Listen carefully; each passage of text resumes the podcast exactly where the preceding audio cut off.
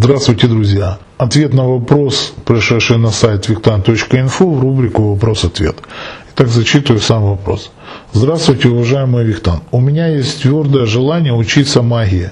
Вы не поверите, а у меня тоже.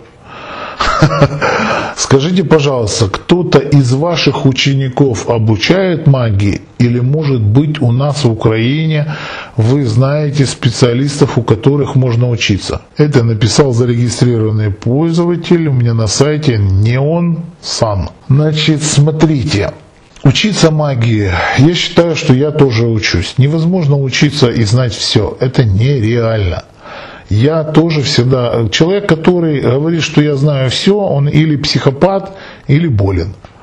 Это точно. Взять великую ответственность и сказать, что я обучаю, я не могу, да и не хочу. Я вообще, честно вам скажу, а, против массового обучения магии. Зачем нам столько магов? Зачем?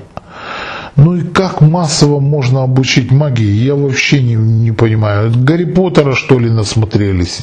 Ну, я, я не представляю даже, как можно массово обучить магии. А дальше, скажите, пожалуйста, кто-то из ваших учеников обучает магии? Нет, не обучают. У меня несколько учеников, которых я сам предложил, и, ну, вернее, они меня просили, и потом я предложил, что я обучу. Почему? Потому что у них были способности, понимаете? Способности. У меня много учеников по системе рейки, но это не совсем магия. Да, эзотерика, да, эзотерическое направление, да, можно сказать, тоже магия, но, но если по правде сказать, то это целительство, понимаете? Хотя тоже можно назвать магией, но там чуть-чуть все по-другому.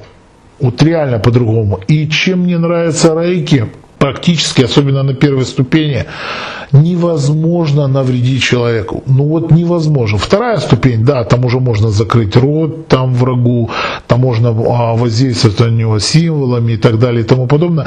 На первой ступени невозможно сделать хуже, понимаете? Поэтому вот чем она мне привлекает? А магия это уже инструмент.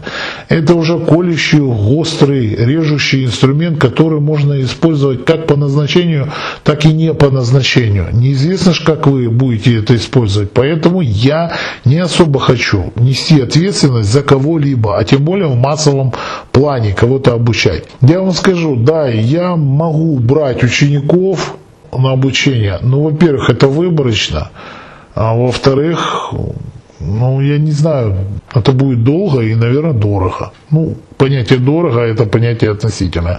Для кого-то дорого, для кого-то самые обычные деньги. Поэтому я надеюсь, что я вам ответил на ваш вопрос. Всего вам доброго. С вами был Виктан.